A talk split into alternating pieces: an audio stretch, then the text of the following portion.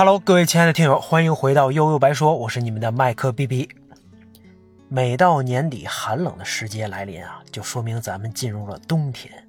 上次这么冷的时候呢，还是在上个冬季。啊，最近我非常喜欢说废话啊。那今天我也搬运一个去年的品牌活动，那回味一个让人非常温暖的东西——咖啡啊，以及曾经在极寒的天气当中给我带来温暖的加拿大咖啡连锁品牌 Tim Hortons。不知道有多少听友每天都得靠咖啡来续命啊！尤其是到了年底啊，各种冲业绩、写总结、规划、述职等等吧，啊，反正不扒掉一层皮啊，这年肯定是没那么好过。真不知道那些号称能摸鱼的人，你们都是从哪儿来的呀？我怎么没这种机会呢？那对于咱们这这种上班的时候累得要死，晚上回家可能还得苦逼写材料、写 PPT 的社畜们来说啊，那最能帮助我们快速恢复精力、去除困意的。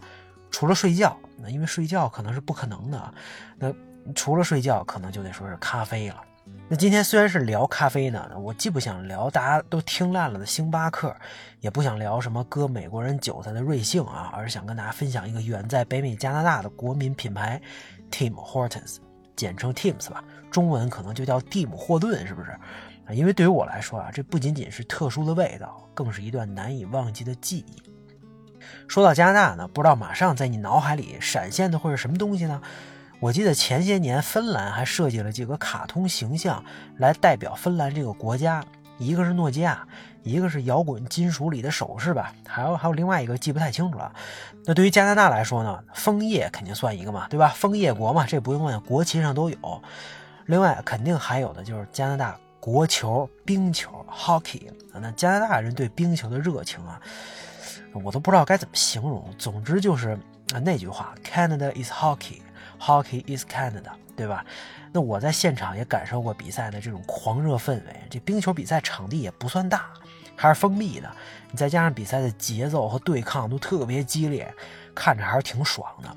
尤其是跟这个客场球员在发生冲突、各种不服啊要打架的时候，那所有球迷突然起身，全场你感觉瞬间轰的一下就要炸了。那除了枫叶跟冰球呢？对我来说，第三大名片就是 Tim Hortons 啊。你可能不明白为什么一个小小的咖啡连锁到底有什么能耐，能有那么大牌面呢？啊，这咱们慢慢聊。首先啊，这个蒂姆·霍顿 Tim Horton 啊，就是加拿大一位著名的冰球运动员啊，是他在1964年开设的第一家 Tim's 的咖啡店啊。你看，就连这个咖啡，咱们今天聊的都能跟冰球扯上关系，这 Hockey 真是无处不在啊。那我还看了一下他的这个球员的职业生涯，分别在多伦多、纽约、匹兹堡、布法罗效力过。但网上关于他本人的照片，尤其是本人球员时代的照片，不算特别多。很显然，相比他的体育成就，他后来的经商生涯明显要辉煌得多。那 Tim's 的第一家店成立在加拿大安大略省的汉密尔顿市。那当年啊，汉密尔顿也算是加拿大第七大城市，号称钢铁城市。那因为那个年代他们的钢铁生产和输出在北美大陆也算是首屈一指。那当然，你你今天听着第七大城市挺唬人的，从人口和规模上肯定被咱们任何一个三线城市完爆，这都不用说。加拿大所谓的城市 city，你懂的。那 Tim Hortons 的成立呢，一方面是他的这个商业头脑和对咖啡的热情，另外一方面啊，汉密尔顿这座城市的滋养也很重要。简单说啊，就是这地方选对了，你搁别处不一定能成功。当时呢，钢铁工人的收入那是相当可以的，而且西方国家所谓的什么，这个蓝领工人和白领工人的收入差距也没那么大，甚至蓝领工人可能还得更高啊。那既然是钢铁城市。这么多工人下班之后，你总得找个地方消遣一下啊，总得找个地方聚聚会、扯扯淡、吹吹牛逼啊，是不是？而且二战之后，欧美经济总体来说蓬勃发展，人们不再只追求这个温饱了，吃饱穿暖他不满足啊，苦日子过去了，新时代的生活方式和新鲜玩意儿也很重要，咖啡文化就开始慢慢形成，那就是这种最基本的。朴素的需求催生了像 Tim's 这种品牌，如雨后春笋般大行其道。经过了五十多年的发展啊，今天的 Tim Hortons 不但横扫加拿大，还是一家全球连锁。前两年他们扬言要在中国开一千五百家店，这我也不知道行不行啊。反正我查了一下，第一家在上海，北京现在也只有那么有数的几家。全国好像也才五十多家吧，不知道以后啊会是什么节奏。那他们这么有底气，还有一个原因就是之前他们被 Pony 马马化腾的腾讯投资了数亿元，这绝对是高光时刻。好像 Teams 中国也要单独在纳斯达克上市，是不是？那当然，咱们也能想到，它也一定是在本土和全球的发展遇到了点瓶颈，现在来中国准备收割一波了。那咱们大概捋了一下 Teams 的历史，那 Tim Hortons 为什么在我心里有那么重的分量呢？为为什么它是我心中加拿大的名片之一呢？那在加拿大，Teams 这家店真的遍地都是，马路边有，加油站有，商业区有，机场有，车站有，住宅区有，学校里边还有。这去过北美或者玩过 GTA 的小伙伴都知道。北美的建筑很多都是摊大饼，人家就是地方大嘛，能不让你上二楼，咱就不上二楼啊，宁可店员蹬着梯子，拿着大棍子到上面去够东西，二层啊也是不需要的，啊，没车没车呢，你去哪儿哪儿都不方便啊。但是但是就算这样，你总能找到一家离你不太远的 Teams 店，找不到也还挺难的。我常待的地方呢是安大略省一个只有十万人左右的 City，啊，都这样，你就更甭提像多伦多这种国际化大都市了。那我成为他们家常客的原因也很简单。有一段时间，我跟一哥们儿啊一起住在一个带院子的 house 里。从我们住的地方呢，走到学校上学啊，中间这个路途过程当中肯定会经过一家，所以早点的问题就在他们家解决了。啊，你可别觉得吃早点这事儿太小啊！大家可能都知道，加拿大的冬天一般得持续个半年，有时候九月份就下雪，还是特别大的那种，寒冷的程度至少也得是哈尔滨级别。我不知道大大家都在哪儿，反正北京一般冬天最冷的时候，家里人都会提醒这个让多穿衣服啊，降温可不是闹着玩的，出门把自己裹严实了，没事别在外边瞎嘚瑟，对吧？那在加拿大可不一样，你你就算你穿上能穿上的最多的最厚的衣服，早上一出门，我还是会用国骂跟口吐芬芳来开启每一天，因为太他妈冷了，这你丫怎么不冻死我呢？所以在这种极寒的天气下，大早清儿呢一个人没有，那走到半路能有个歇脚的地方就极其重要。哎，吃点早点，喝点咖啡热巧，不只是为了填饱肚子，更是对自己的生命负责呀。在这个意义上，它早就超越了吃喝，变成了一种狗命的生活方式。有意思的是呢，你你每天在相同的时间来到这家相同的店，在里边会看到相同的店员和相同的顾客。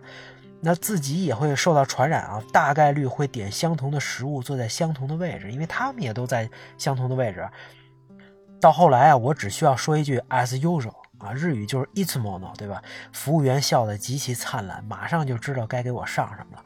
我那哥们儿是个奇葩，不管多冷，他每天早上都得来一听冰百事。我去，不知道今天他的胃还在不在啊？那当你习惯了这种感觉，有时候都有点分不清今天是星期几，因为一切的一切好像都是相同的，没有任何变化。这就好像整个加拿大小城市的社会一样，整个城市的样子和七八十年代没什么太大差别。不管是基础设施还是当地的人，大家好像也都不需要有什么太大的变化。吃完之后呢，我从来都不会把这个咖啡或热巧喝完，而是在路上拿着。哎，这么冷的天啊，手里有个暖手宝，还能随时补充热量，太重要了。这也属于一饭两恰，是不是很机智？那当然，你你肯定不是一个人在战斗，因为在路上经常能看到当地人手里也拿着一杯，这可能就是生活习惯或者生活所迫吧。那走进学校之后，一开门，扑鼻而来的依然是浓浓的咖啡味道，再加上温暖的空气，都能让人感动的哭出来。没错，在学校一楼一进门就是 Tim Hortons 的标志。如果路上您没喝够，那就再来一杯啊！这是为什么？这个今天啊，当我今天闻到这个咖啡的味道的时候，依然能勾起那么一丝丝的回忆，这种感觉还是挺重要的。那当然，对于一个学生来说，Tim Hortons 还有一个巨大的优势，就是便宜，相对便宜啊！我记不住每顿早餐都花多少钱了，好像一个汉堡、一个薯饼、一杯咖啡或热巧，大概花个三到四刀。啊，著名的这个甜甜圈也不贵，换算成人民币啊，当然也挺心疼的。不过这已经算相当可以了，更何更何况他们家打的旗号还是什么 Always Fresh。那对比之下，他们在中国开的店，我看了一下，一杯咖啡好像得要小二十，虽然比星巴克应该还是便宜吧，但对加拿大的价格你这么比，肯定还是贵了。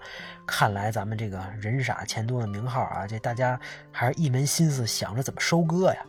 而且到了中国之后，就连店面的装修风格都变得更精致、更小资了，还增加了什么加拿大元素。这真是深谙中国消费者的心理，一看就是做足了功课的。别人研究咖啡，我研究中国消费者。那，历史证明，研究中国消费者的大多数都获得了成功。那既然说到了小资，也提到了星巴克啊，咱就再多说几句。星巴克呢，在这个世界，尤其是中国，这个是家喻户晓嘛，对吧？那在加拿大却不那么入流。我看了一下前两年的数据，星巴克的市场占有率在加拿大好像连百分之十都不到。这么一比，这 Teams 简直就是压碾压般的优势啊！我不知道究竟还有哪个国家能让星巴克这么尴尬的。这波伤害性倒不太大，侮辱性极强。我当年常去一家叫 Chapter 的书店，紧挨着就是一家星巴克连着的。这店面也不大，啊，里边有，反正也有看书的，更多的还是这个孩子或者大爷大妈。